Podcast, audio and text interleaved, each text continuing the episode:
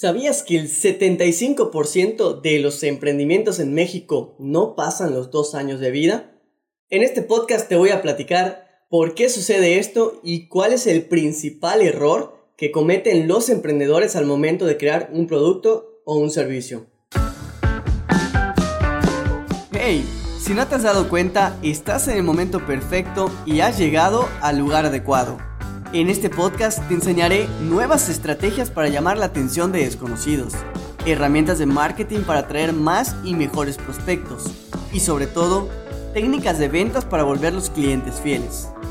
Hola, soy John Echeverría, coach en comunicación, marketing y ventas. En este podcast te comparto los secretos que he utilizado para impulsar los emprendimientos y negocios de mis clientes. Te doy la bienvenida a Vende con Amor Podcast. Comenzamos. ¿Qué tal? Pues te doy la bienvenida a este segundo episodio de Vende con Amor podcast y hoy vamos a responder la pregunta que te hice al principio. Si no sabías por qué los emprendimientos fracasan en México y sobre todo si tú estás empezando ahorita, estás emprendiendo, estás iniciando un negocio, pues es importante que sepas esto para que no seas parte de esa pues, lamentable estadística que según el Instituto del Fracaso en México, se hizo un análisis con emprendedores y eh, grupo de gente que estuvo en esta etapa de emprendimiento y pues identificaron que 3 de cada 4 emprendimientos en México pues no pasaban ni dos años de vida y la empresa quebraba. Y esto principalmente pasaba por una razón, que dentro del análisis que hicieron y las estadísticas arrojaron que el 44% de esos fracasos, o sea, es decir, que alrededor de la mitad fallaba por falta de planeación, por errores en la hipótesis de negocio u oportunidades de mercado. Que aquí es donde viene la parte más importante y lo que yo siempre les recalco a mis clientes cuando estamos en consultoría, siempre les comento esto. A veces te enfocas tanto en el producto, en mejorar el servicio, en hacerlo diferente de la competencia, pero muchas veces esa diferenciación la vas a hacer con las circunstancias de la gente, ¿no? Y aquí es donde aplica la pregunta de ¿qué es primero? ¿El huevo o la gallina? ¿No? Pues acá enfocado a los negocios sería ¿qué es primero? ¿El cliente o el producto? Y esa es, es la clave de todo. Y si tú estás pensando en emprender o ya estás emprendiendo, ten en cuenta esto. Si quieres tener esta facilidad de que tu negocio crezca rápidamente, enfócate en tu cliente. Lo más importante y tu activo de mayor valor es tu cliente. ¿Por qué? Porque a fin de cuentas es quien te va a comprar tu producto tu servicio. Entonces si lo que estás haciendo no lo estás enfocando a servir, a resolver un problema real, que tiene la gente, pues lamentablemente vas a caer en, el fracaso. Eso no es lo que yo quiero para ti. Y esa es la razón por la cual estoy haciendo este segundo episodio del podcast.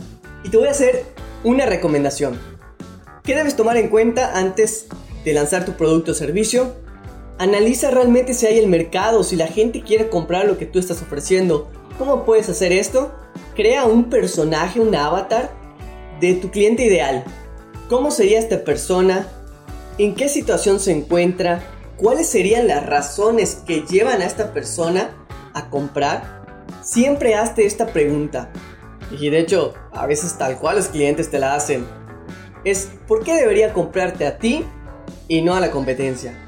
Entonces, si tú puedes responder fácilmente esa pregunta aportando valor, haciendo una oferta irresistible, no necesariamente una oferta es bajarte el precio. A veces es que el cliente, bueno, no a veces, siempre es que el cliente perciba que si él va a invertir el fruto de su esfuerzo, que es su dinero, si va a invertir en tu producto, en tu servicio, en ti, tiene que recibir al menos tres veces más de lo que está invirtiendo. Y es una cuestión de percepción y a ti te sirve para enfocarte en la persona. Pero más importante aún que enfocarte en la persona o a quién le quieres vender, es enfocarte en las circunstancias por ejemplo, no todas las personas compran una casa, pero si lo hacen, según las estadísticas, compran una casa en todo el periodo que tienen de vida. Entonces, si una persona compra una vez en toda su vida, en sus 70 años, 80 años o 50 años, no sabemos, pues obviamente va a tomar la decisión pues de manera inteligente, lo va a superpensar, porque está poniendo todo, todo el fruto de su esfuerzo, su patrimonio, pues en manos de, la persona que le genere confianza. Y siempre lo va a hacer con quien le genere pues, esta confianza y le haga ver que lo que va a invertir va a recibir mucho más. Entonces hay que enfocarnos en las circunstancias. Por ejemplo, en este caso que te ponía, la persona que compra una casa, pues no todos los años está comprando una casa.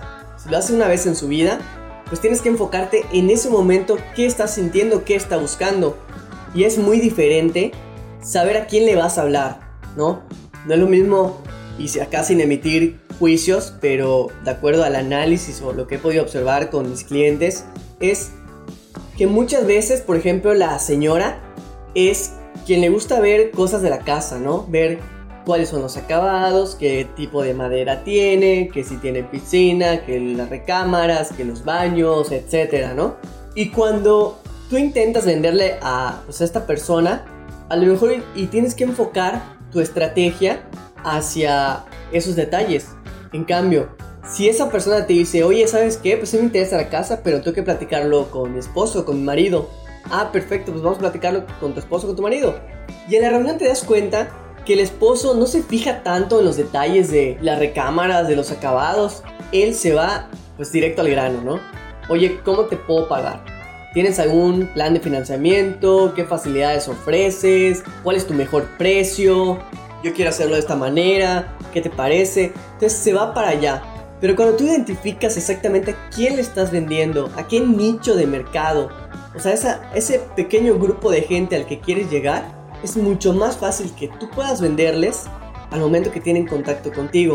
Muchas veces sucede que, y es normal, ¿no? Cuando empiezas un negocio y no tienes la experiencia, empiezas a querer venderle a todos, a todo el que caiga, el que se acerque, el que venga. ¿Y esto qué va a hacer? Que vas a destinar mucha energía, vas a destinar tus recursos, tus recursos humanos, tus recursos eh, económicos y al final pues no va a ser rentable.